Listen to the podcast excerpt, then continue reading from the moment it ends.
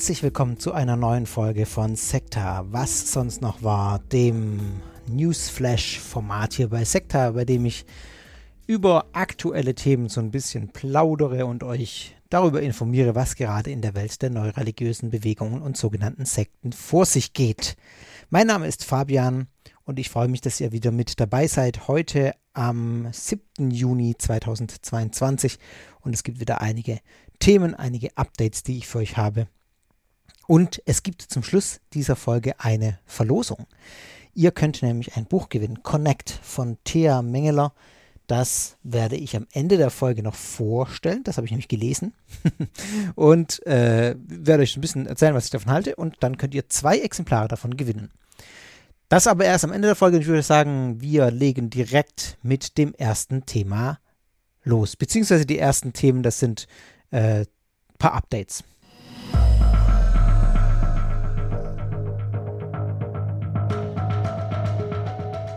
Und beim ersten Update geht es um Xavier Naidu. Ich habe ja in der letzten Folge relativ ausführlich über Naidu gesprochen und in Grundzügen würde ich sagen, halte ich auch an dem fest, was ich ähm, gesagt habe. Allerdings, äh, ja, hat sich meine Einschätzung, mein Optimismus ein bisschen äh, verändert, sage ich mal, ein bisschen angepasst an die Situation, wie es tatsächlich gerade ist. Ich glaube grundsätzlich weiterhin, dass man auch jemanden wie Xavier Naidu die Chance geben sollte, seine Meinung zu ändern. Dafür äh, zolle ich jemandem auch großen Respekt, wenn man das öffentlich tut, wenn man da viel zu verlieren hat, ähm, wenn man sowas tut.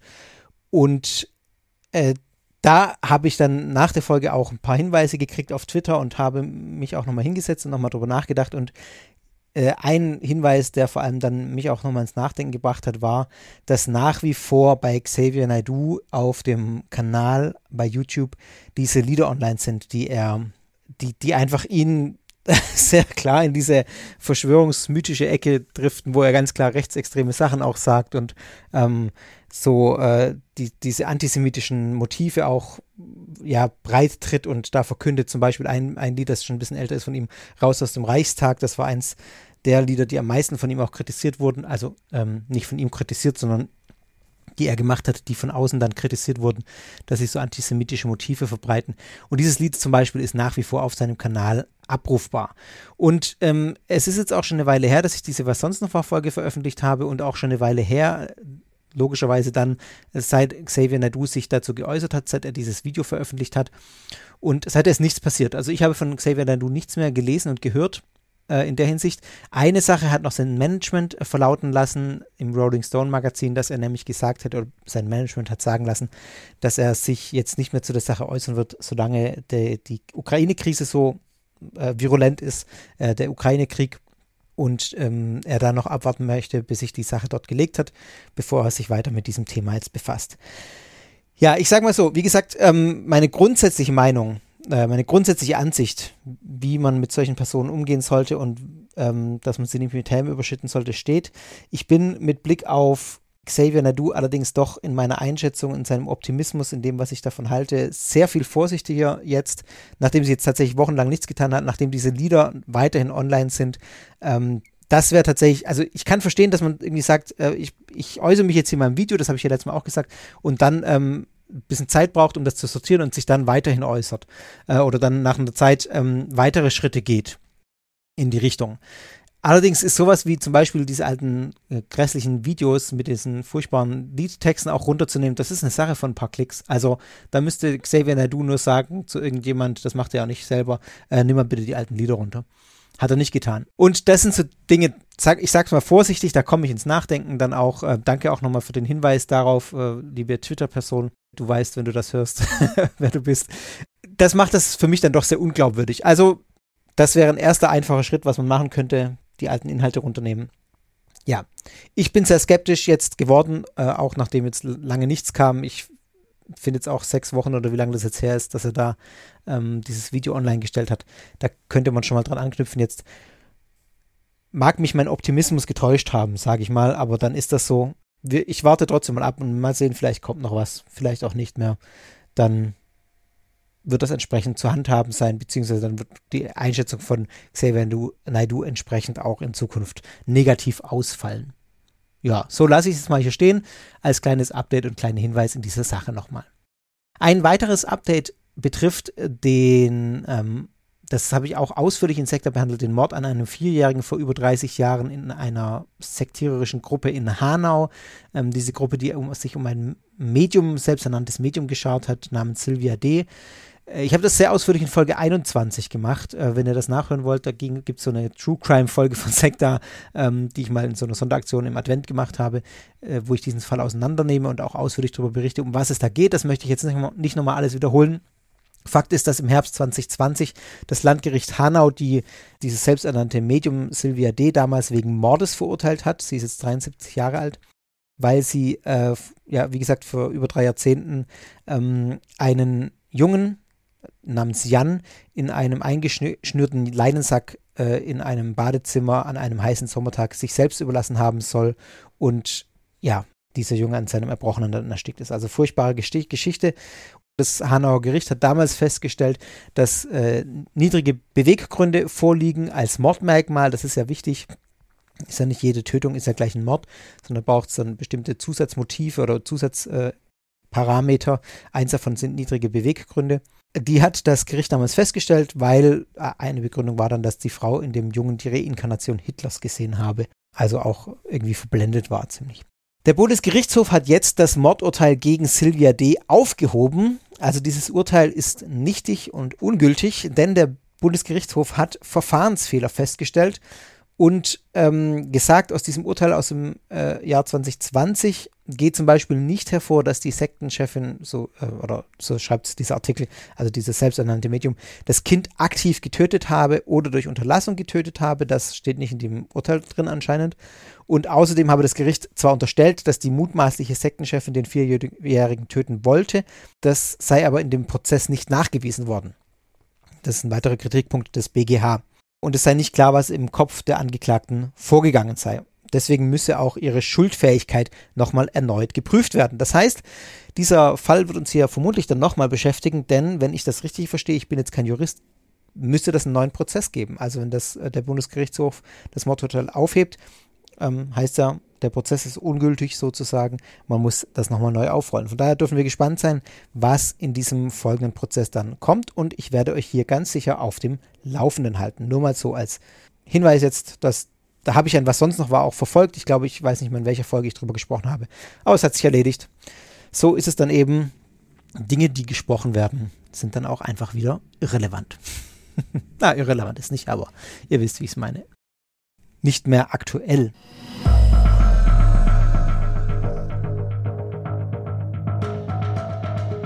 Ja, und dann haben wir mein Lieblingsthema wieder auf der Agenda. Herr Olaf Latzl.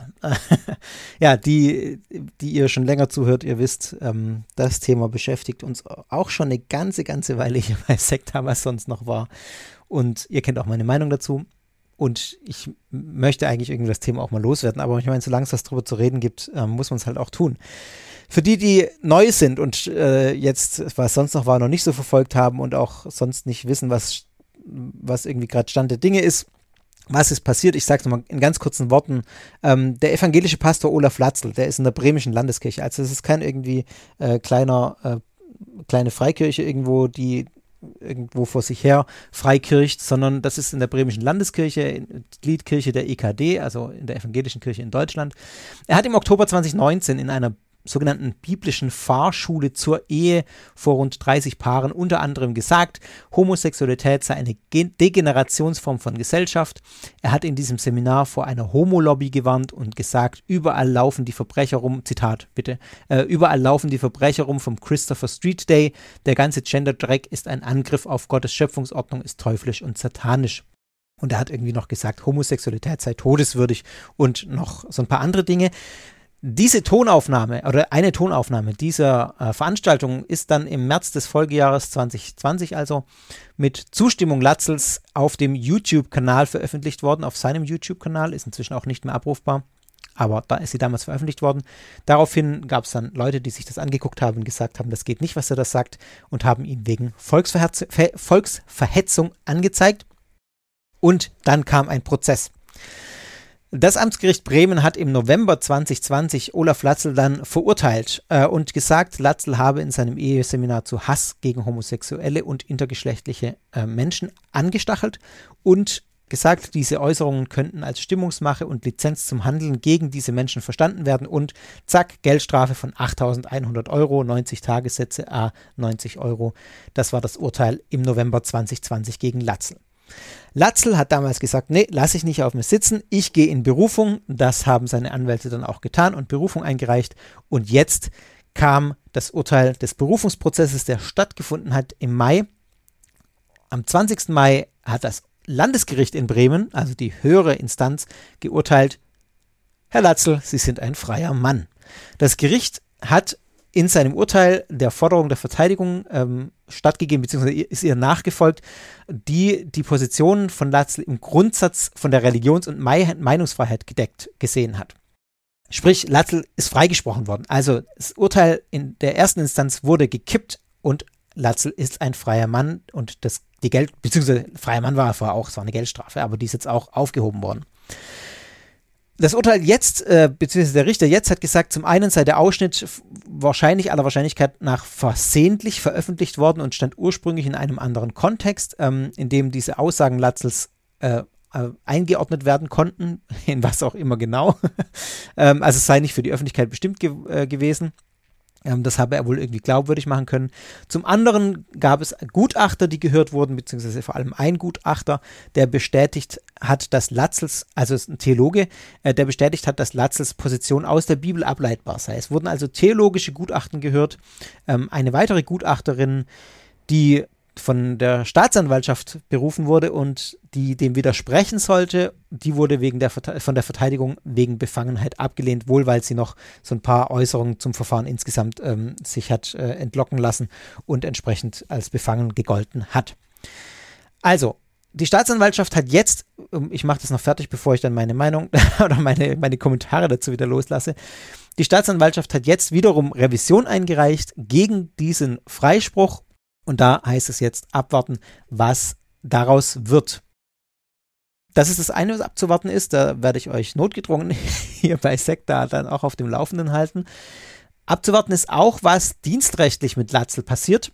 Das sage ich ganz am Ende des Blogs zu Latzel nochmal was, was ich mir da wünschen würde vielleicht. Aber letztlich war es so, dass die bremisch-evangelische Kirche abwarten wollte, was das Gericht sagt. Ich meine, jetzt ist es noch nicht ganz durch, wenn es nochmal eine Revision gibt, aber Stand jetzt, äh, wenn sich die dienstrechtlichen Konsequenzen äh, äh, daran orientieren, was Latzel strafrechtlich droht, also an dem Urteil, dann müsste Stand jetzt nichts passieren, es sei denn, die bremische Kirche findet noch einen anderen Weg. Ähm, aber wie gesagt, das sage ich gleich noch am Ende was. Es gab dann viel, viel, viel Empörung in den Social Media zu diesem Urteil aus christlichen Kreisen auch. Also viele Christen haben Unverständnis gegenüber diesem Urteil geäußert. Das möchte ich an dieser Stelle auch nochmal klarstellen, dass äh, in liberalen Kreisen der Kirche völliges Kopfschütteln herrschte über dieses Urteil. Äh, man darf aber auch nicht verschweigen, dass Latzel große Zustimmung erhält in konservativen, äh, meist evangelikal geprägten Kreisen. Latzel ist für viele konservative Christen eine Art Märtyrer, der dafür einsteht, was die Bibel sagt, der ähm, einfach mal Klartext spricht. Das darf man doch mal noch sagen und dafür jetzt sozusagen ihm der Prozess gemacht wird. Und deswegen verehren ihn viele tatsächlich so ein bisschen märtyrermäßig ähm, dafür, dass er für seine Überzeugung eintritt. Ein Satz noch, Latzel ist kein, kein kleiner Typ. Latzel ist keiner, der irgendwie vor sich hinschwurbelt, das macht er sowieso, aber die Bemerkung ist ja mir erlaubt, aber ist keiner, der irgendwie nur seine Gemeinde äh, erreicht, die irgendwie vor ihm in St. Martini in der Gemeinde in Bremen, die er leitet, sitzt, sondern Latzel hat einen YouTube-Kanal und seine Predigten haben dort zehntausende Abrufe. Also ich glaube, ich habe letztens eine angeguckt mit 60.000 Abrufen. Das ist keine Kleinigkeit. Also er ist kein kleiner Gemeindepastor, den man irgendwie ignorieren sollte, äh, könnte, sondern es ist ein Mann, äh, ein, ein erzkonservativer Christ, der tatsächlich auch von vielen gehört und ja, geliebt wird, könnte man fast sagen. Ähm, genau.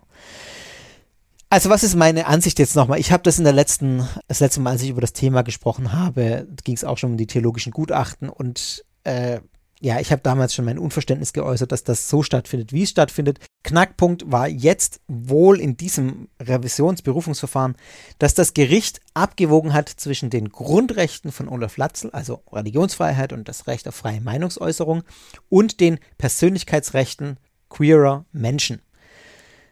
Das Landgericht hat sich äh, zugunsten Latzels entschieden weil es gesagt hat, man kann ihm im Zweifel nicht nachweisen, dass er es in volksverhetzerischer Weise gemeint hat, sondern es kann unter diesen religionsfreiheitlichen ähm, äh, Aspekt fallen und deswegen muss man im Zweifel für den Angeklagten pro Olaf Latzl entscheiden. Ich zitiere dazu einmal den Juristen Tore Vetter, der der Taz ein Interview gegeben hat. Und er sagt in diesem Interview, die Gerichte schauen, ob eine Äußerung unter die Religionsfreiheit fallen könnte. Der Rechtsprechung des Bundesverfassungsgerichts folgend wird anhand einer sogenannten Plausibilitätsprüfung geguckt, ob das Gesagte irgendwie plausibel unter den Glauben der äußernden Person fällt. Zitat Ende. Deshalb gab es auch das theologische Gutachten. Das habe ich ja auch schon kritisiert in den vorherigen Folgen, denn meines Erachtens gibt es zwar grundsätzlich verschiedene Grundrechte, die gegeneinander abgewogen werden müssen, klar. Aber das Grundrecht der Religionsfreiheit hat eben ganz klar, finde ich, da Grenzen, wie das Meinungsfreiheitsgrundrecht ja übrigens auch, da wo Straftaten oder Vergehen wie Volksverhetzung geschehen. Volksverhetzung ist, glaube ich, keine Straftat, sondern ein Vergehen. Deshalb ist es für mich ehrlich gesagt auch völlig irrelevant, ob diese Äußerungen, die Latzel getätigt haben, unter das äh, Grundgesetz, äh, Grundrecht der Religionsfreiheit fallen oder nicht. Das ist egal. Denn es geht darum, ob das Volksverhetzung ist oder nicht. Und wenn es Volksverhetzung ist, dann ist es egal, dann ist es nicht von Religionsfreiheit gedeckt. Also versteht ihr, was ich meine? Ich weiß, das ist jetzt juristisch vermutlich nicht alles ganz korrekt, aber die Religionsfreiheit endet doch da, wo das Strafgesetzbuch beginnt, sage ich mal ganz platt. Also deswegen verstehe ich das theologische Gutachten nicht, nach wie vor nicht. Die Grundfrage ist ja, ist das Volksverhetzung oder ist es keine Volksverhetzung? Und wenn es Volksverhetzung ist, dann zack, muss es verurteilt werden. Und dann ist es egal, ob das irgendwie durch die Bibel gerechtfertigt werden kann. Also ich bin da nicht allein mit dieser Ansicht. Ich zitiere das, ich, ich verlinke euch da auch ein paar Artikel mal in den Shownotes. Ähm, dann könnt ihr da noch ein paar Kommentare dazu nachlesen. Ich, äh, für mich leuchtet das einfach nicht ein. Ich zitiere auch hier nochmal Tore Vetter, der sagt das auch ganz klar. Da steht, die Religionsfreiheit, oder er sagt, die Religionsfreiheit ist keine Art Supergrundrecht, das grundsätzlich zu einer Strafheit, Straffreiheit von Äußerungen führt. Ja, und das leuchtet mir total ein. Das macht ja auch Sinn. Also, sonst könnte ich ja unter Religionsfreiheit irgendwie alles, äh, alles fassen. Also, dann, dann, dann stellt sich auch die Frage, wie ist denn das mit Kindern schlagen und mit äh, der Tötung von oder Todesstrafe oder Tötung von Homosexuellen oder keine Ahnung was. Also, wo ziehe ich dann die Grenze? Welche, welche Straftaten oder Vergehen sind denn dann von Religionsfreiheit gedeckt und welche nicht? Also, das macht einfach keinen Sinn. Und deswegen würde ich sagen, die Frage, die leuchtet mir nicht ein, warum man sich da über Religionsfreiheit Gedanken machen muss oder nicht. Es geht um die Frage, ist es Volksverhetzung oder ist es das nicht? Ja, und dann noch ein Argument, das Latzel gebracht hat, das ihm jetzt der Richter wohl abgenommen hat oder das der Richter ähm, ihm zugute geschrieben hat. Latzels Argument war in der Verteidigung, äh, dass er gesagt hat, oder seine Verteidiger gesagt haben, ich weiß ja nicht, wie das vor Gericht war, er lehne die Homosexualität ab, nicht aber die homosexuellen Menschen. Er hasse also nicht die Menschen, sondern das Konzept oder das Gedankenkonstrukt der Homosexualität bitte in Anführungsstrichen hören. Also er unterscheidet zwischen dem Mensch und dem Konstrukt der Homosexualität, wie es da heißt, wie es da genannt hat. Das ist ein sehr weit verbreitetes Konzept, dieser Gedankengang, dass man sagt, man hasst die Sünde, aber man hasst nicht den Sünder. Man trennt also zwischen dem Menschen und dem, wie er handelt. Die erste Instanz, die Latzel, also das bremische ähm, äh, Amtsgericht, das Latzel verurteilt hat, hat damals gesagt, äh, 2020, naja, also, sorry, das ist Bullshit. Homosexualität ist Bestandteil der Identität mancher Menschen und deshalb ist das sogenannte Konstrukt Homosexualität gar nicht ohne Menschen zu denken. Man kann das nicht trennen. Und deshalb spricht Latzel auch nicht abstrakt gegen ein Konzept, sondern er schürt Hass auf eine bestimmte Gruppe von Menschen, weil man es eben nicht trennen kann. Punkt. Das Landgericht wiederum scheint ihn jetzt diese Verteidigung abgekauft zu haben, sage ich mal ganz wertend. Ähm, das, ähm, das Konzept funktioniert halt nicht im Blick auf Homosexualität. Ich meine, ich kann bei bestimmten Tatsünden sozusagen, äh, um, um mal diesen Begriff zu nennen, sagen, ich verurteile das, was du gemacht hast, aber dich als Mensch nehme ich trotzdem an. Also nehmen wir als Beispiel Diebstahl oder Mord oder solche Dinge. Da kann ich in den Knast gehen, äh, mit, mit den Menschen reden. Ich habe auch ein paar Jahre lang tatsächlich im, äh, in der straffälligen Hilfe gearbeitet und war auch im Knast und habe mich mit Leuten unterhalten, die äh, schlimme Dinge gemacht haben. Und da kann ich hingehen und kann sagen, also ich verurteile deine Tat, ich verurteile das, was du gemacht hast, wenn du jemanden äh, ausgeraubt hast oder jemanden ermordet hast. Und ich kann trotzdem diese Person als Mensch annehmen. Also kann zwischen den beiden Ebenen trennen. Ich verurteile das, was du gemacht hast, aber dich als Mensch nehme ich an. Das geht aber mit Homosexualität meines Erachtens nicht, denn Homosexualität ist jetzt was, das sich jemand nicht aussucht. Das, für das es sich nicht entscheidet, er oder sie. Das gehört zutiefst zur Identität einer Person dazu. Und deswegen kann ich da nicht trennen. Also deswegen ist diese Argumentation mit Blick auf Homosexualität einfach Blödsinn. Das ist meine Meinung und da folge ich dem, dem ersten Urteil sozusagen und sage, das geht nicht und verstehe auch nicht, wie das zweite Gericht hier zu einer anderen Ansicht kommen kann. Aber gut, ja, verstehe nicht, wie überhaupt jemand zu einer anderen Ansicht kommen kann in der Hinsicht. Aber das ist vielleicht so. vielleicht bin ich da intolerant. Egal. Man stelle sich jetzt, um das mal zu verdeutlichen, man stelle sich mal vor, diese Argumentation, die Latzel hier bringt, also ich trenne zwischen Homosexualität und der Person, die würde mit rassistischen Aussagen verbunden. Dann wird nämlich sehr schnell klar, wie absurd dieser Gedankengang ist.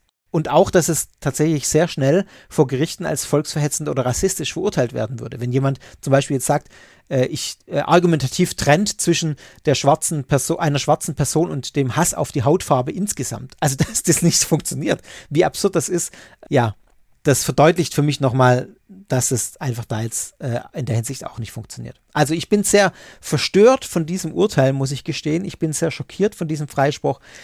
Äh, und äh, ja, für mich ist es irgendwie so, man will jetzt unter dem Deckmantel der Religionsfreiheit Hassrede legitimieren. Die Taz hat irgendwie getitelt, christlich hassen ist legal.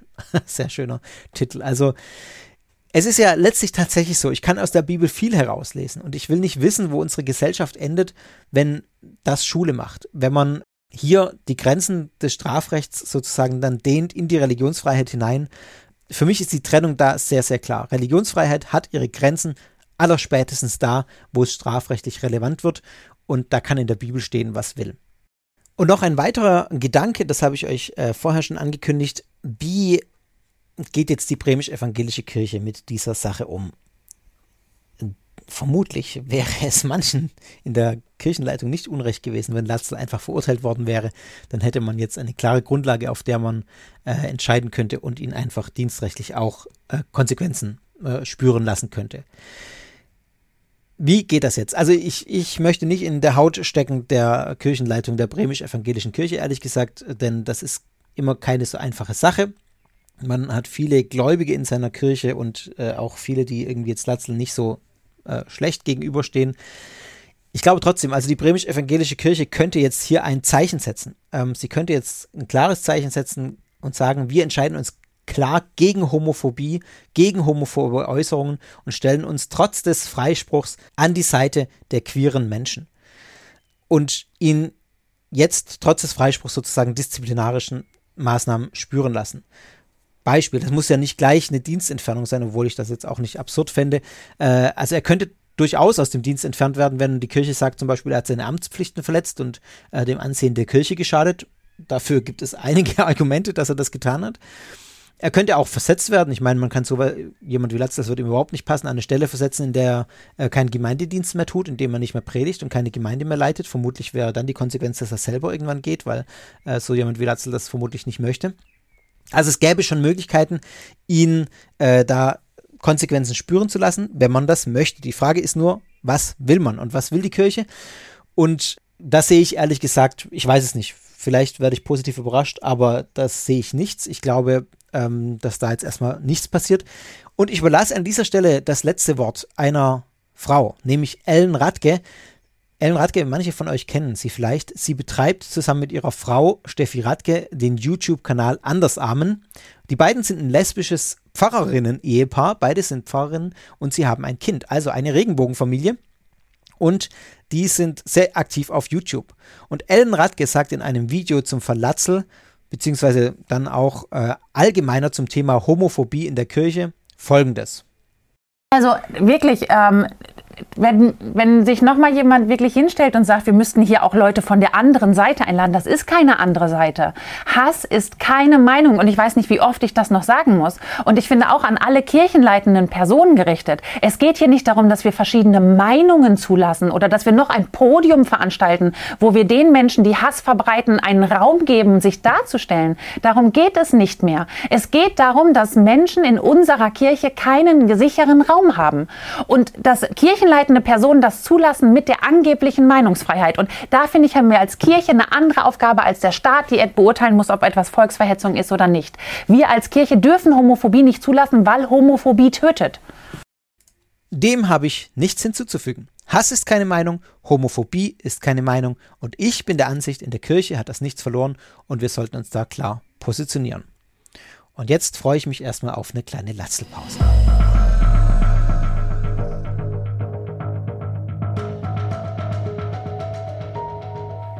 Widmen wir uns einem anderen schönen Thema. Peter Fitzek. Wieder ein Name, ein Mann, den manche von euch vielleicht kennen. Peter, Fit, Peter Fitzek ist Monarch, ein König im Königreich Deutschland. Ja, was es mit dieser Vereinigung auf, auf sich hat, das sage ich euch gleich noch. Ähm, erstmal zu dem Bericht, der mich jetzt dazu gebracht hat, über Peter Fitzek und sein Königreich Deutschland ein paar Worte zu verlieren. Der Monarch Fitzek hat sich nämlich zwei Schlösser gekauft. Das Schloss Bärwalde in Boxberg in der Oberlausitz für knappe 1,3 Millionen Euro und das Wolfsgrüner Schlösschen in Eibenstock im Erzgebirge für runde 2,3 Millionen Euro. Also man hat hier ja, zweieinhalb, dreieinhalb Millionen Euro in die Hand genommen und zwei Schlösser gekauft. Das Geld, sagt Fitzek in Interviews, äh, stamme von seinen AnhängerInnen, also von Menschen, die das Königreich Deutschland unterstützen. Manche hätten sogar ihr Haus verkauft, um Bürger des Königreichs zu werden. Das ist erstmal der, das, was passiert ist, und man es gibt dann so ein, äh, Einordnungen auch schon ein paar, werde ich jetzt euch nach und nach ein bisschen vorstellen und dann auch noch drüber reden. Äh, man kann nicht ausschließen, dass die Schlösser jetzt auch künftig dazu dienen werden, radikalen Quarte Querdenkern, Quarkdenkern, Quarkdenker ist eigentlich auch schön, radikalen Querdenkern und Querdenkerinnen als Rück Rückzugsort dienen könnten, denn Pitzek, Fitzek, Pitzek, es wird immer besser hier. Peter Fitzek Peter Pitzek. Er hat gute Verbindungen in diese Szene und ist überhaupt ganz gut in der Querdenker-Szene und auch ja doch rechtsradikalen Szene ähm, ganz gut vernetzt. Der Verfassungsschutz beobachtet das Ganze, ähm, also als auch diesen Schlosskauf und auch das Königreich Deutschland insgesamt mit großer Sorge. Dirk Martin Christian, Präsident des Landesamts für Verfassungsschutz in Sachsen, sagt, dass wenn man sanierungsbedürftige und ortsprägende Schlösser kaufend herrichte, wie jetzt das Königreich Deutschland, dann könne das durchaus positiv aufstrahlen, ausstrahlen im Ort und für ein positives Image dieser Gruppe sorgen, was er mit Sorge betrachtet. Er sagt, Zitat, wer sich auf das Königreich einlässt und Fitzek sogar Ersparnisse anvertraut, gerät in existenzielle Abhängigkeit und in den Strudel extremistischer Verschwörungstheorien. Man sucht große Gebäude mit äh, Waldfläche, äh, mit Wiesen äh, auch, also um es landwirtschaftlich zu nutzen. Und letztlich geht es darum, dass man ähm, gewissermaßen wirtschaftlich autark sein will, dass man sogenannte Gemeinwohldörfer errichten will, wo man dann so ein sektenähnliches Leben führen kann. Und zwar ein Leben jenseits der Rechtsordnung der Bundesrepublik Deutschland. Ja, da habt ihr Dirk Martin Christian auch kurz gehört aus einer äh, Spiegel-Doku, die ich euch auch verlinke, äh, Spiegel TV bei äh, YouTube. Arian Levs, äh, äh, er ist Hau Hauptamts Hauptamtsleiter der Gemeinde Boxberg und er sagt, man habe die Gefahr zwar gesehen, als dieses, dieses Kaufangebot kam oder dieser Kauf bevorstand, ähm, er sagt dann aber, Zitat, wir haben nicht die Mittel, um ein Schloss für 1,3 Millionen Euro zu kaufen. Deshalb habe man eine Anfrage auch ans Finanzministerium gestellt und eine Absage kassiert. Ähnlich war es in Eibenstock. Hier habe man direkt die Staatskanzlei angefragt. Ähm, so hat zumindest Bürgermeister Uwe Stab von der CDU gesagt. Die Gemeinde habe sogar Ideen für Nutzungskonzepte eingereicht, damit das Land von seinem Vorkaufsrecht Gebrauch machen könne. Aber auch hier gab's, war man erfolglos und konnte das Schloss nicht erwerben. Das Schloss Berwalde, also das äh, erste wiederum ähm, in Boxberg, das gehört privat einem Ehepaar und denen ist es nach eigenem Bekunden egal, wer sich in dem Schloss niederlässt. Zeit Online gegenüber hat der, äh, der Besitzer gesagt, wenn sie das Geld bringen, warum nicht? Und die Warnungen des sächsischen Verfassungsschutzes vor den Reichsbürgern, die würden ihn nicht interessieren. Äh, er sagt, äh, Zitat, seit zehn Jahren versuchen wir nun schon dieses Schloss zu verkaufen und ähm, sagt dann weiter, wenn die Gemeinde oder der Freistaat Sachsen ein Angebot gemacht hätten, dann hätte er auch an diese verkauft. Ja, kleiner Kommentar, ich finde die Einstellung relativ befremdlich, ohne dass ich die persönliche Lage des Paars jetzt kenne. Ich möchte jetzt nicht urteilen, aber das klingt mir doch eher unsympathisch, sage ich mal. Äh, so nach dem Motto, mir doch egal, nach mir die Sintflut. Bei dieser Einstellung mache ich mir ehrlich gesagt ein bisschen Sorgen mit Blick auf unsere Gesellschaft. Ja, soweit mal die Fakten. Also diese zwei Schlösser, die gekauft wurden, das Königreich Deutschland expandiert. Aber was ist eigentlich das Königreich Deutschland? Ähm, ich möchte jetzt nicht ganz ausführlich drauf eingehen, sondern nur ein paar Sätze dazu sagen. Die Reichsbürger stehen auch noch auf meiner Liste. Da möchte ich mich irgendwann noch mal ein bisschen ausführlicher mit beschäftigen. Das Königreich Deutschland ist eine Gruppe sogenannter Reichsbürger, also ist genau in dieses Spektrum einzuordnen von rechten VerschwörungsideologInnen, die die Legitimität der Bundesrepublik leugnen. Also der zentrale Verschwörungsmythos, dem diese ReichsbürgerInnen anhängen, ist, dass die Bundesrepublik Deutschland kein eigenständiger Staat ist, sondern eine GmbH. Sähe man unter anderem daran, dass wir alle einen Personalausweis haben und deswegen nur Personal sein der Bundesrepublik. Ja, das ist so das ganz Zentrale und deswegen braucht man sozusagen eigenverwaltete Sta Staat, Staaten im Staat, äh, die die Reichsbürger jetzt ausrufen und gründen. Manche wünschen sich den Kaiser zurück, andere äh, sagen gleich, ich bin der Kaiser oder der König, so wie Peter Fitzek, der eben Oberhaupt dieses falschen Königreichs ist. Er hat sich 2012 in Sachsen-Anhalt zu König Peter I. krönen lassen und seitdem lockt er Menschen mit dem Traum vom Systemausstieg. Meines Wissens war Peter Fitzek vorher mal Koch, dann war er, glaube ich, auch noch irgendein Karate-Trainer. Ähm, ja, und Esoterik, er hatte wohl einen Esoterikladen, also er ist auch im Esoterikmarkt äh, mit drinne. Es gibt oder gab auch Scheinkrankenkassen, ähm, in die die Bürger seines Königreichs einzahlen, äh, Fantasiebanken, ähm, in denen die Bürger Geld eintauschen konnten oder können. Ich weiß gar nicht, was da der aktuelle Stand ist. Es war ist so, dass die Bundesaufsicht für Finanzen, BaFin, äh, immer wieder vor diesen Banken auch warnt und vor diesen falschen Versicherungen, teilweise auch deren Auflösung ähm, ja, befohlen hat oder ich weiß nicht, wie weit durchgesetzt. Ich habe jetzt letztens erst wieder in der Doku gesehen, dass es wohl ähm, eine Bank immer noch gibt, die aber offiziell irgendwie so keine Bankgeschäfte mehr betreibt, sondern irgendwas anderes. Ähm, ja, also so ganz durchschaut habe ich es ehrlich gesagt nicht. Äh, auf jeden Fall gab es da immer wieder Konflikte und ähm, Peter Fitzek wurde auch verurteilt wegen der Veruntreuung von vom Vermögen seiner Reichsbürgerspenderinnen. Da, ja, das ging wohl bis in die Millionenhöhe. Man kann, glaube ich, getrost sagen, das kennzeichne ich jetzt als eigene Meinung, dass Peter Fitzek seinen AnhängerInnen das Geld aus der Tasche zieht durch verschiedene Angebote oder verschiedene Dinge, durch Dinge, die sich dann die Reichsbürger auch besorgen müssen. Die müssen sie dann in dem neuen Königreich auch irgendwie Pässe erstellen lassen, müssen Geld eintauschen und was weiß ich was. Und auch äh, in der Esoterik ist er nach wie vor aktiv und verkauft da auch irgendwelche Seminare. Ähm, verkauft auch Coachings zum Systemausstieg und solche Dinge. Ähm, also er macht da, glaube ich, ganz gut Geld damit. Sieht man ja auch dadurch, dass er sich jetzt solche Schlösser da kaufen kann, mal für dreieinhalb Millionen, also schüttelt er mal aus dem Ärmel oder wie, das ist schon äh, nicht so ohne. Es gibt ein schönes Buch, äh, Die Reise ins Reich heißt das, von Tobias Ginsburg. Und Ginsburg hat sich acht Monate lang als angeblicher Reichsbürger rumgetrieben, sich in der Szene bewegt und berichtet in diesem Buch jetzt von seinen Erfahrungen und ordnet die auch ein und liefert da Hintergründe. Er hat sich dann auch mit vielen, zu vielen Hintergrundgesprächen getroffen mit Experten und das liefert wirklich erschreckende Einblicke. Also unbedingter Lesetipp, Die Reise ins Reich von Tobias Ginsburg. Ähm, wer sich da auch weitergehend für das Thema interessiert, äh, klasse Buch, super geschrieben und sehr empfehlenswert. Und er hat gegenüber Zeit Online gesagt, das Königreich Deutschland ist eine Sekte. Für ihn sei auch das Königreich Deutschland sein Ausgangspunkt gewesen und er sagt, es sei für viele so. Das sei so ein äh, Punkt, bei dem viele einsteigen, weil das irgendwie sehr attraktiv sei. Ein Einstieg in den Kaninchenbau dieser Reichsbürger-Sache. Ich zitiere mal einen Satz, den er Zeit Online gesagt hat.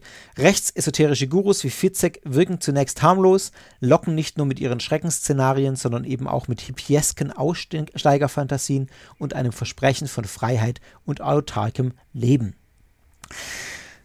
Das Problem dabei ist, so sagt es auch Ginsburg, dass das Ganze so kurios klingt, dass Reichsbürger und Reichsbürgerinnen oft als gar nicht so gefährlich wahrgenommen werden wie klassische Rechtsextreme in Anführungszeichen. Was dahinter steht, die Ideologie, die dahinter steht, ist aber genau der gleiche Menschenhass und genau der gleiche Nazi-Dreck, ähm, so wie es Ginsburg sagt, äh, wie bei den anderen auch. Also, es gibt da auch ganz enge Verbindungen in der Szene. Das beschreibt er auch in seinem Buch, ähm, dass ja die Reichsbürgerszene jetzt keine abgeschottete Szene für sich ist, keine, äh, sondern tatsächlich gute Vernetzungen hat in alle möglichen anderen rechtsextremen Gruppen. Warum rede ich hier bei Sekta darüber? Äh, was macht es zu einem Thema für Sekta? Ihr habt es gerade schon in dem kurzen Einspieler von Dirk Martin Christian, dem Präsident des Landesamts für Verfassungsschutz in Sachsen, gehört. Er spricht auch von der Sekte. Tobias Ginsburg spricht von der Sekte. Und tatsächlich kann man schon sagen, Verschwörungserzählungen insgesamt weisen ganz krasse Parallelen zu Sekten auf, zu sektierischen, sektierischen Strukturen und sektierischen Ideologien und das Königreich Deutschland auch. Ähm, ganz exemplarisch dann sogar noch als eine bestimmte abgeschottete oder ja mehr oder weniger ähm, geschlossene Gruppe innerhalb der Verschwörungsszene. Also man kann sagen, die Verschwörungsszene insgesamt hat ideologisch viele Parallelen zu sektierischen Gruppen. Ich nenne mal nur ein paar. Also ein einfaches Weltbild zum Beispiel, das jedes Problem erklärt, dass die Menschheit auf eine Katastrophe zusteuert und nur die äh, Verschwörungsideologen wissen sozusagen, wie man die Welt retten kann dass es einen ganz klaren Innen-Außen-Dualismus gibt. Der Verschwörungsgläubige, die Verschwörungsgläubige ist der Gute, die Gute und die übrigen Menschen sind krank und verloren, sogenannte Schlafschafe. Ähm, dass es einfache Feindbilder gibt, dass Kritik von außen immer als Bestätigung betrachtet wird und man sich mit der Kritik gar nicht auseinandersetzen muss, sondern das gleiche Beweis dafür ist, dass man selber recht hat, dass man sich abgrenzt. Ähm, solche Dinge mal ganz holzschnittartig sind viele Parallelen, die man findet.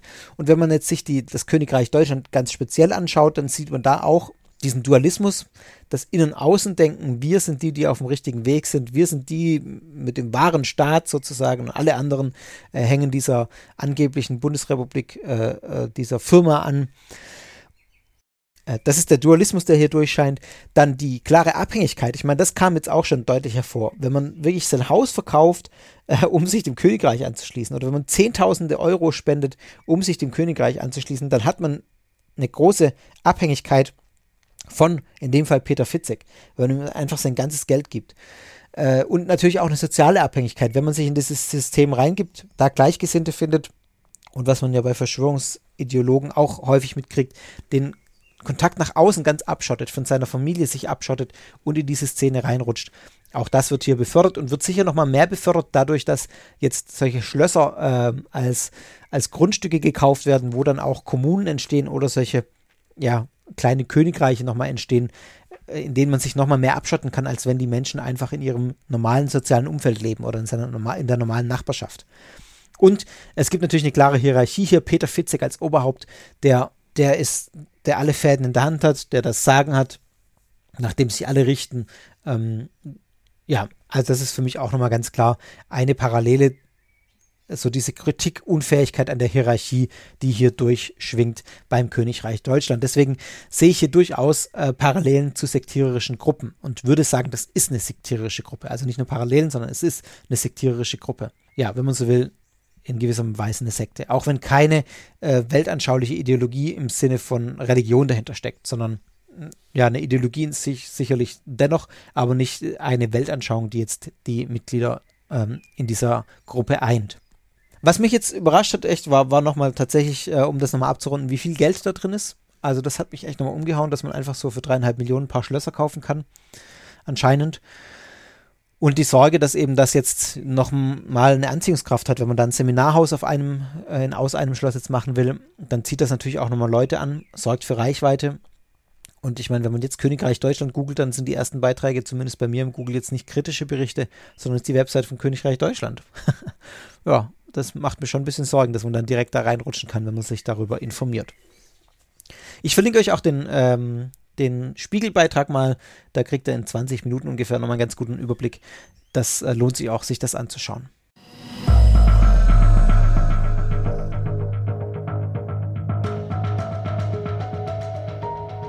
Und dann habe ich noch ein Thema für euch, das schon lange, lange auf meiner To-Do-Liste steht. Hier jetzt ähm, nehme ich diese Was sonst nochmal Folge mal anders, als Anlass dazu, um einen Aufschlag zu machen und zumindest in diesem Rahmen mal darüber zu sprechen. Mal sehen, ob ich es da nochmal ausführlich in einer eigenen Folge mache. Ich denke, da würde es sich sicher mal noch was anbieten. Es geht um Multilevel-Marketing oder sogenanntes Netzwerk-Marketing, Network-Marketing. Anlass ist folgender, dass in Spanien acht Menschen verhaftet wurden im Mai weil sie ein Schneeballsystem äh, hatten, also da irgendwie die, die Initiatoren eines Schneeballsystems waren. Da ging es um irgendwie darum, dass sie Erfolg versprochen haben, jungen Menschen vor allem auch ins, auf Instagram irgendwie äh, Influencer angeheuert haben, die darstellen sollen, wie toll ihr Erfolg ist, damit möglichst viele Menschen äh, ebenfalls sich in dieses, in dieses Lehrsystem, also das war so eine Online-Academy, einkaufen, da Beiträge zahlen und da kriegen die dann wiederum Profit, äh, Provision, wenn sich neue anmelden und äh, so läuft es dann. Ich sage gleich noch, wie das genau funktioniert. Jedenfalls wurde das dann aufgelöst und acht Menschen wurden letztlich da ähm, verhaftet Urteil gibt es da noch keins. Genau, das habe ich jetzt mal zum Anlass genommen, mich mal ausführlich mit der Frage danach zu beschäftigen. Es kam auch schon einige Male als Wunsch von euch, äh, wie sieht es denn eigentlich mit Multilevel-Marketing-Unternehmen aus, mit Schneeballsystemen, Pyramidensystemen? Was ist das eigentlich? Multilevel-Marketing nennt man eine spezielle Form des Direktmarketings, bei dem es nicht nur darum geht, bestimmte Produkte eines Unternehmens zu verkaufen, sondern darüber hinaus auch noch darum geht, neue Vertriebspartner anzuwerben. Und das System wird auch als Pyramidensystem bezeichnet und das ist auch bekannt unter den Begriffen Strukturvertrieb oder äh, Schneeballsystem, wobei man sagen muss, das Schneeballsystem ist dann nochmal was eindeutig illegal ist. Also äh, da muss man noch unterscheiden. Ich mache die Unterscheidung auch gleich nur an der Stelle. Nicht jedes Multilevel-Marketing-Unternehmen oder nicht jedes Multilevel-Marketing-System ist zugleich ein illegales Schneeballsystem.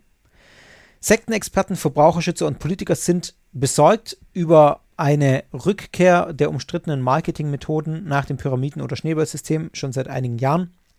Also man beobachtet, dass äh, es wohl immer mehr Unternehmen auch gibt, die nach dieser Methode arbeiten. Und der Religionspsychologe Michael Utsch, der sagt sogar, man kann sagen, dass wir es hier mit einer neuen Form von Sekten zu tun haben. Aber warum genau? Was hat das mit Sekten zu tun und wie sieht das Ganze denn ganz genau aus? Das möchte ich jetzt an der Stelle nochmal ein bisschen ausführen. Verzeiht mir, wenn ich es nicht in alle Details jetzt, die wirtschaftlichen äh, Details hier korrekt darstelle. Das übersteigt dann auch, glaube ich, meine, äh, meine betriebswirtschaftlichen Kenntnisse, aber ich glaube, das Grundsystem habe ich verstanden und das möchte ich euch mal darstellen.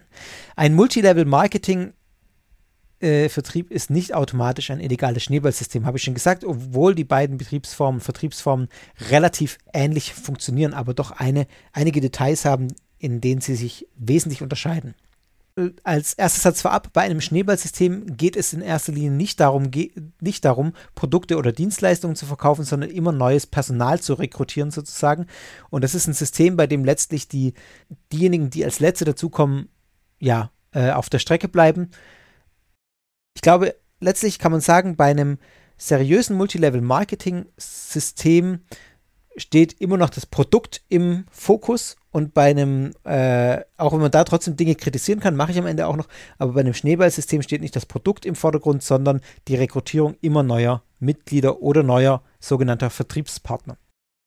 Schneeballsysteme fallen dabei unter Finanzbetrug und sind illegal. Aber wie funktionieren sie genau? Das System baut darauf auf, dass ständig neue Mitglieder geworben werden müssen, die dann entweder einen einmaligen Beitrag oder eine monatliche Gebühr bezahlen. Andernfalls bricht das System irgendwann zusammen. Denn man kann sich das vorstellen wie eine Pyramide, daher auch der Begriff Pyramidensystem. Eine Person steht an der Spitze, Gründerin, Gründer. Diese Person wirbt jetzt zwei bis drei Personen an, die ihre Eintrittsgebühr bezahlen, sagen wir mal 100 Euro. Von diesen 100 Euro, ähm, ja, die gehen komplett an die Gründerin. Diese zwei bis drei Personen haben erstmal jetzt ja nur gezahlt, die 100 Euro. Jetzt müssen sie wiederum zwei, drei, vier, fünf, sechs, sieben und so viele wie möglich weitere neue Mitglieder anwerben, die den Betrag bezahlen. Also wieder die 100 Euro, sagen wir. Dann bleibt ein Teil davon bei äh, denen, die die Personen angeworben haben. Ein weiterer Teil wandert in der Pyramidenhierarchie aber zu den höheren Stufen rauf. Und so weiter geht das dann. Also man merkt, Menschen stecken Geld rein und müssen, um dieses Geld wieder rauszukommen oder äh, entweder erstmal auf Null zu kommen oder dann auch noch Geld zu verdienen, immer weitere Menschen anwerben und sich darauf verlassen, dass diese Menschen wieder weitere Menschen anwerben. Ähm, ja, das ist das Prinzip. Daher kommt auch der Begriff Schneeballsystem. Man kann sich vorstellen, Schneeball, der einen Berg runterrollt und immer größer wird. Und man merkt dann auch, irgendwann bricht so ein Schneeball auseinander, auseinander, denn für die, die ganz unten stehen, wird das Ganze auch sehr schnell schwierig. Deswegen platzt das ganze System irgendwann. Die Zahl der Neumitglieder, die benötigt wird, steigt exponentiell an und äh, das System kann nicht mehr wachsen. Es bricht in sich zusammen. Häufig ist es so, dass hinter Schneeballsystemen äh, keine echten Produkte stecken, zum einen. Das heißt, es ist irgendwie alles Schein. Äh, oder sowas Virtuelles wie jetzt in dem Fall diese Academy, das, da gab es halt irgendwie ein paar Lehrvideos, die man dann gekriegt hat dafür, dass man sich eingekauft hat. Ähm, oder es ist ein sehr einfaches, minderwertiges Produkt, das die Personen dann aber kaufen und dann wiederum andere Menschen dazu ermutigen müssen, es auch zu kaufen und weiter zu verkaufen wer in das System einsteigt, muss selbst Kundin werden. Das ist ein entscheidender Faktor beim Schneeballsystem, dass diejenigen, die dann das sich auch einkaufen, erstmal nicht nur selbst Kundin werden, sondern selbst auch wieder Vertriebspartner des Systems werden. Ich hoffe, das ist einigermaßen verständlich. Ich verlinke euch auch mal ein äh, Video von Finanzfluss, äh, dem YouTube-Kanal, der das äh, mit ein paar Grafiken erklärt. Also wenn ihr es jetzt nicht verstanden habt, dann schaut euch das auch nochmal gerne an.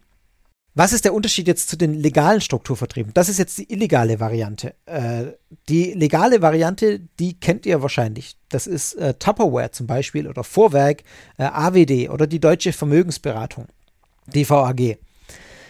Zunächst mal ist das Ganze sehr ähnlich aufgebaut wie das, was ich gerade beschrieben habe. Die Berater verdienen durch die Akquise von Neukunden Geld, von neuen Beratern. Sie bekommen da eine Provision, wenn die Neuberater dann wiederum Produkte verkaufen. Aber auch diejenigen, die in der Hierarchie über den Beraterinnen stehen, verdienen einen Anteil daran und die darüber, darüber wiederum. Also das funktioniert erstmal genauso wie bei dem Schneeballsystem gerade. Auch hier werden Geldanteile immer weiter nach oben weitergereicht. Der Unterschied liegt, glaube ich, so kann man sagen, auf der untersten Ebene. Denn die Neukunden, an die etwas verkauft wird, die werden nicht Teil des Systems, die werden nicht automatisch wiederum zu Beratern, sondern die können einfach nur Kunden und Kundinnen bleiben. Das zeigt also, hier steht nicht im Fokus, dass man neue Mitarbeiterinnen, neue VertriebspartnerInnen rekrutiert, sondern dass man das Produkt, Produkt verkauft. Das steht im Vordergrund. Das im Idealfall hat dieses Produkt auch noch eine gewisse Qualität, also zum Beispiel Tupperware. Auch wenn man natürlich Neukunden, äh, neue Beraterinnen akquirieren kann. Äh, genau, das ist, dann, dann erhöht sich das eigene Einkommen sozusagen durch die Provision, die man bekommt durch den anderen Berater, die andere Beraterin. Man kann also sagen, beim illegalen Schneeballsystem geht es darum, immer neue Mitglieder in ein System zu bekommen, das irgendwann platzen wird, die wiederum neue Mitglieder werben. Beim Multilevel Marketing, Strukturvertrieb, beim legalen geht es darum, ein Produkt zu verkaufen, kann ein Finanzprodukt sein, es kann ein, ein Tupperware sein, es kann Beauty-Produkte sein, was auch immer.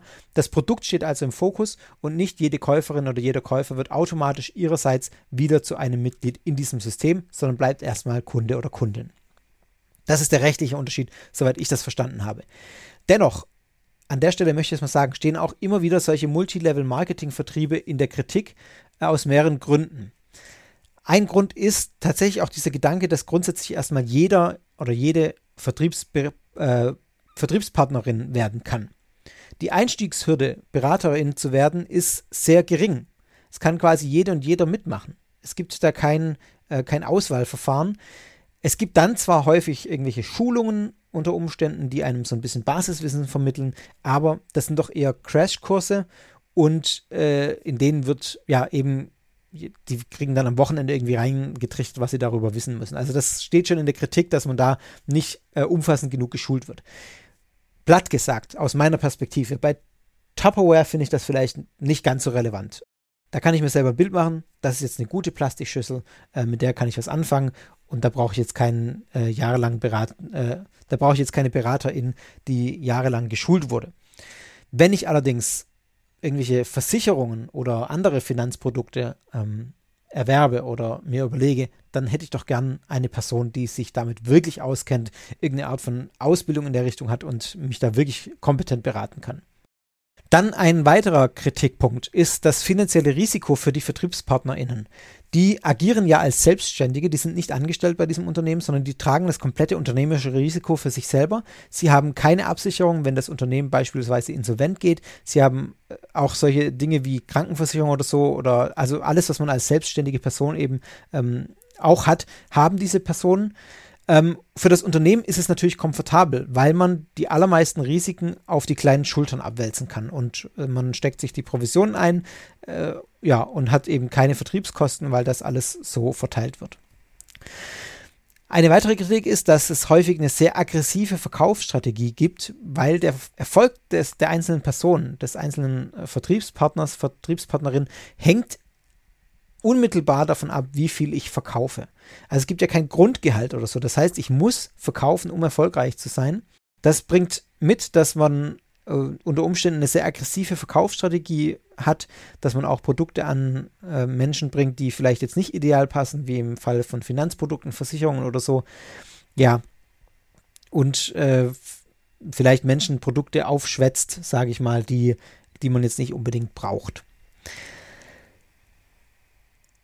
Und eine weitere Kritik ist eben, weil auch der private Bereich explizit hier irgendwie mit in den Blick genommen wird, persönliche Beziehungen eine Rolle spielen beim Verkaufen, ist es so, dass VerkäuferInnen aus der Not heraus auch nicht selten die Vertrauensstellung in der Familie benutzen äh, und im Bekanntenkreis, um ihre Produkte zu verkaufen. Also das sind so ein paar Kritikpunkte, die kommen jetzt nicht von mir, die habe ich ähm, mir angelesen, das verlinke ich euch auch in den Show Notes, die man immer wieder hört mit Blick auf Multilevel-Marketing-Vertriebe, auch mit Blick auf die legalen, also das bezieht sich nicht auf die Schneeballsysteme, die ja ohnehin illegal sind. Ein Beispiel, das ich euch ans Herz legen möchte, ist äh, die deutsche Vermögensberatung. Jan Böhmermann ähm, hat das auseinandergenommen und hat da äh, in einem seiner Neo-Magazin Royal-Ausgaben ähm, sich damit beschäftigt. Da verlinke ich euch das YouTube-Video, könnt, könnt ihr euch angucken und dann versteht man, glaube ich, auch, was das Problem an solchen Strukturvertrieben sein kann. Nicht immer ist, in, jeder, in jedem Fall aber sein kann. Warum ist das Ganze jetzt sektenähnlich, in Anführungszeichen? Es gibt doch, glaube ich, äh, gewisse Parallelen zu sektierischen Strukturen, die man erstmal ganz deskriptiv festhalten kann. Also es gibt eine Art von Hierarchie. Es gibt so eine Art Elite, in die man aufsteigen kann, wenn man die Level hochsteigt, wenn man eine höhere Position bekommt. Ähm, oft verbunden ist dass diese, für diese Beratertätigkeiten, Beraterinnen-Tätigkeiten mit dem Gedanken geworben wird, dass man schnell reich wird, dass man schnell viel Geld verdient und dann auch Geld verdient durch passives Einkommen, wenn, dann, wenn man auf den höheren Stufen steht, weil man eben dann idealerweise so ist das Heilsversprechen dann sozusagen äh, viele Menschen angeworben hat und nur noch durch die Provisionen von denen schon allein viel Geld bekommt. Äh, kleine Anmerkung am Rande, wenn man sich Zahlen anguckt, ich habe jetzt gerade keine im Kopf, aber ich habe in der Recherche welche gesehen. Das ist sehr ernüchternd, was man da verdient. Also bei Tupperware zum Beispiel ist es wirklich, ähm, gibt es ein paar, die irgendwie wirklich viel verdienen und die allermeisten davon aber verdienen im Monat ein paar Dutzend Euro oder so. Also es ist wirklich sehr ernüchternd, wenn man da auf einer der unteren Stufen hängt. Und was natürlich auch passieren kann, ist, dass man in so einem System in eine finanzielle und psychologische Abhängigkeit von diesem Unternehmen äh, geraten kann oder davon, dass man eben verkauft und unter so einem ständigen Druck äh, und Unwohlsein steht. Confessio.de, die Webseite des, äh, von Harald Lamprecht, der ist Weltanschauungsbeauftragter in der sächsischen Landeskirche. Äh, er verweist auf eine Kriterienliste von sechs Kriterien, die die evangelische Zentralstelle für Weltanschauungsfragen rausgegeben hat. Ich habe die online nicht mehr gefunden, deswegen zitiere ich so indirekt. Die zeigen soll, wie ideologielastig ein Multilevel-Marketing-Unternehmen ist. Und diese sechs Kriterien lese ich euch einmal kurz vor. Erstens, der erste Punkt auf dieser Liste ist die propagierten Inhalte. Geht es um Produkte wie bei Tupperware oder um mehr, zum Beispiel um die Verkaufstätigkeit als Methode, um die Gesellschaft zur Freiheit und Gerechtigkeit zu verändern? Kann ein, äh, ein Hinweis darauf sein, dass es ein sehr ideologielastiges Unternehmen ist äh, und entsprechend auch anfälliger ist für solche sektierischen Strukturen, weil die an eine Ideologie geknüpft sein können. Zweiter Punkt ist die Rolle der Produkte. Auch hier die Frage, ist mit diesen Produkten eine besondere Ideologie verknüpft? Der dritte Punkt ist der Aufbau des Schulungssystems. Was kosten denn die Seminare, die solche Vertriebspartnerinnen, wenn sie denn neu reinkommen oder auch die, die Fortbildungen machen, was kosten die denn? Wer organisiert die? Wer hat da Zutritt? Der vierte Punkt ist, welche Rolle spielt das Anwerben im Verhältnis zum Produktverkauf? Also das ist das, was ich vorhin auch gemeint habe mit dem dann Verhältnis Schneeballsystem zum, ähm, zum regulären, in Anführungszeichen, Multilevel-Marketing. Ähm, geht es hauptsächlich darum, das Produkt zu verkaufen oder geht es hauptsächlich darum, andere neue Vertriebspartnerinnen anzuwerben? Dann ein Blick auf die Anwerbestrategie und die Zielgruppe, in, die in dem Unternehmen auch vertreten wird. Wird da gezielt gesagt, äh, nimm deine Verwandte ins Visier oder äh, ja, welche Anwerbestrategien, mit welchen Methoden wird da gearbeitet. Und der sechste Punkt ist, findet tatsächlich sowas statt wie ein Wechsel des Freundeskreises oder ein Abstand zu Verwandten. Also geht man da auf Distanz oder fördert die Tätigkeit in diesem Multilevel-Marketing-Vertrieb das, dass man auf Distanz zum Freundeskreis oder zum Abstand, auf Abstand zu Verwandten geht. Je nachdem, bei wie vielen Kriterien sich da Probleme zeigen, wächst oder sinkt dann die Konfliktträchtigkeit des jeweiligen Unternehmens. Also, was zeigt das? Ich finde das eigentlich sehr interessant, denn es zeigt, in solchen Unternehmen können aufgrund der Struktur Konflikte entstehen. Es sind konfliktträchtige Unternehmen unter Umständen. Es können psychologische Faktoren eine Rolle spielen, wie wir sie in sektenhaften Gruppierungen, destruktiven Gruppen auch finden. Und das finde ich ist wirklich eine interessante Beobachtung, weil das auf den ersten Blick überhaupt nicht miteinander in Verbindung zu, stein, äh, zu stehen scheint. Hier irgendwelche Wirtschaftsunternehmen und äh, sogenannte Sekten. Auch hier wieder zeigt sich die Aufklärung über das Thema, das ich auch ja hier mit Sektor bewusst betreibe, reicht weit über die Beschäftigung mit irgendwelchen kruden, fundamentalistischen kleinen Sekten hinaus, sondern hat Auswirkungen darauf, auch äh, außerhalb des religiösen Kontextes, ja, solche Strukturen zu erkennen und zu sehen, aha, hier haben wir jetzt ein Unternehmen, das hat ein gewisses Konfliktpotenzial aufgrund der Strukturen, die da sind, die wir eben auch aus problematischen religiösen Gruppierungen kennen. So viel mal an der Stelle. Wie gesagt, ich gucke mal, ob ich mal noch ausführlicher zu dem Thema äh, recherchiere und dann mal eine Folge dazu mache. Mal sehen, ob und wann ich dazu die Zeit finde.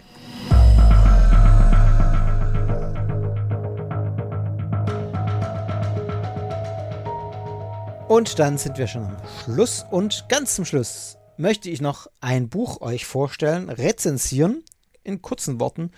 Das Buch Connect von Thea Mengeler. Ich lasse mal kurz rascheln. Ich habe hier nämlich zwei druckfrische Exemplare von mir liegen, die mir der Leikam Verlag geschickt hat. Vielen Dank an der Stelle, ähm, die ich verlosen darf. Und äh, das möchte ich verbinden mit einer kurzen Rezension, denn ich habe das Buch mir auch als Rezensionsexemplar zukommen lassen. Und ich bin, muss gestehen, ich bin skeptisch gegenüber Büchern, die sich mit dem Thema, also so, so äh, Belletristik, die sich mit dem Thema Sekten befasst. Ich habe bisher noch nichts richtig Gutes gelesen. Das meiste ist irgendwie sehr platt, sehr oberflächlich und hat mich nicht so vom Hocker gehauen, muss ich gestehen. Deswegen war ich auch ein bisschen skeptisch bei, bei dem Buch jetzt, bei Connect. Habe es dann allerdings gelesen und ich war ganz angetan, muss ich sagen. Es, ich fand das Buch richtig gut.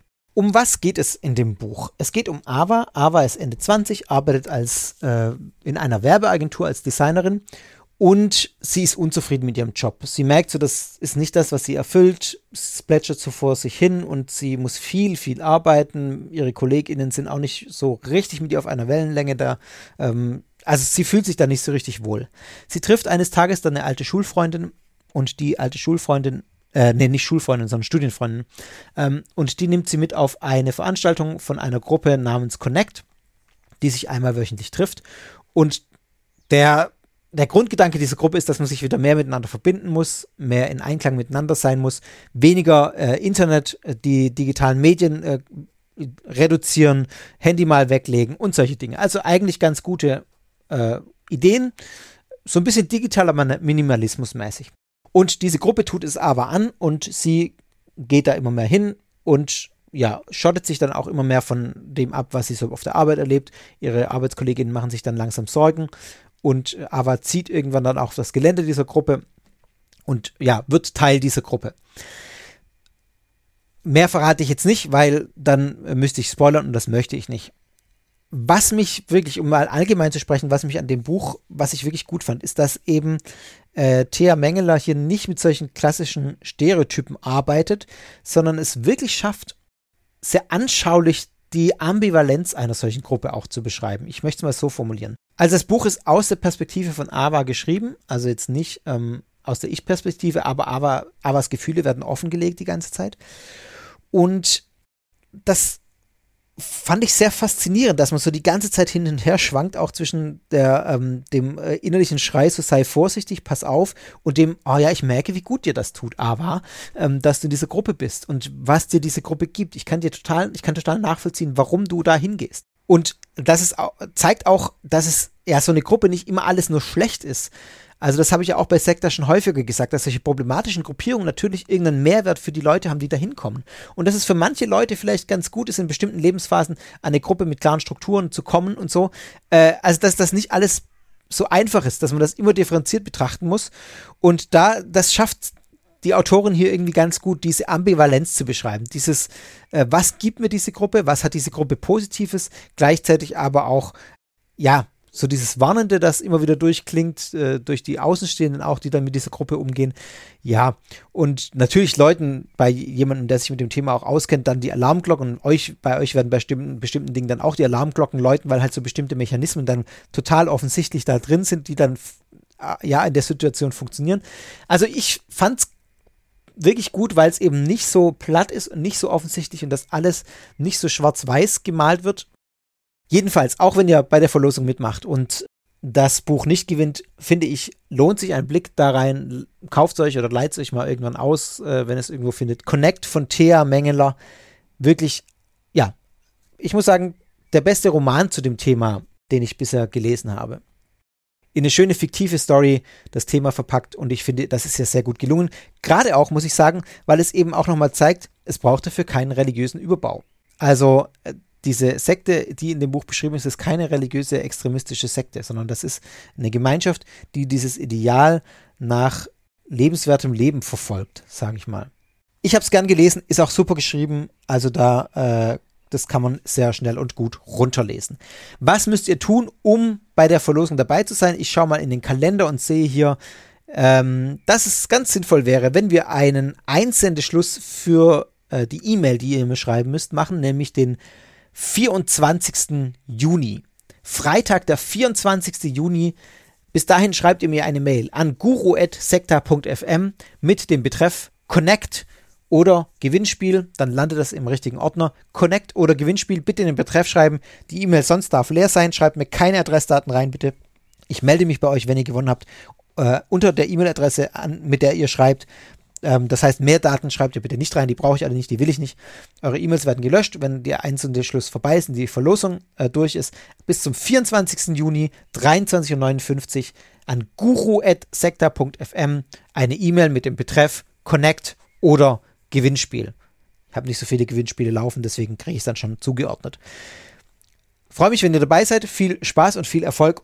Und ähm, die Bücher werden dann im Laufe der Woche drauf verlost sodass ihr dann vielleicht Anfang Juli, ja, Anfang Juli dürftet ihr das Buch dann bei euch haben.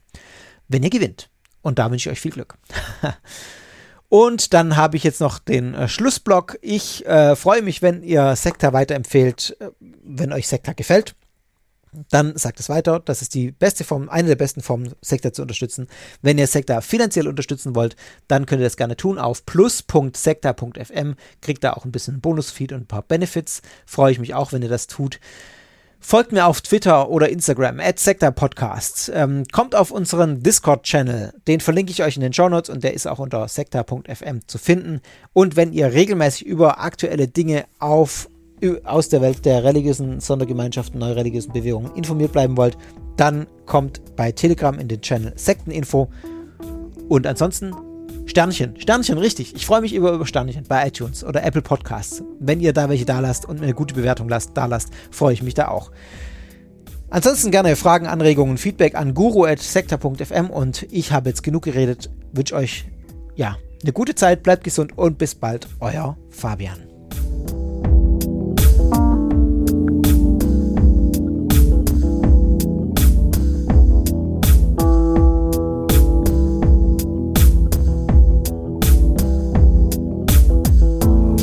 Sektor ist Teil des Ruach Jetzt Netzwerks.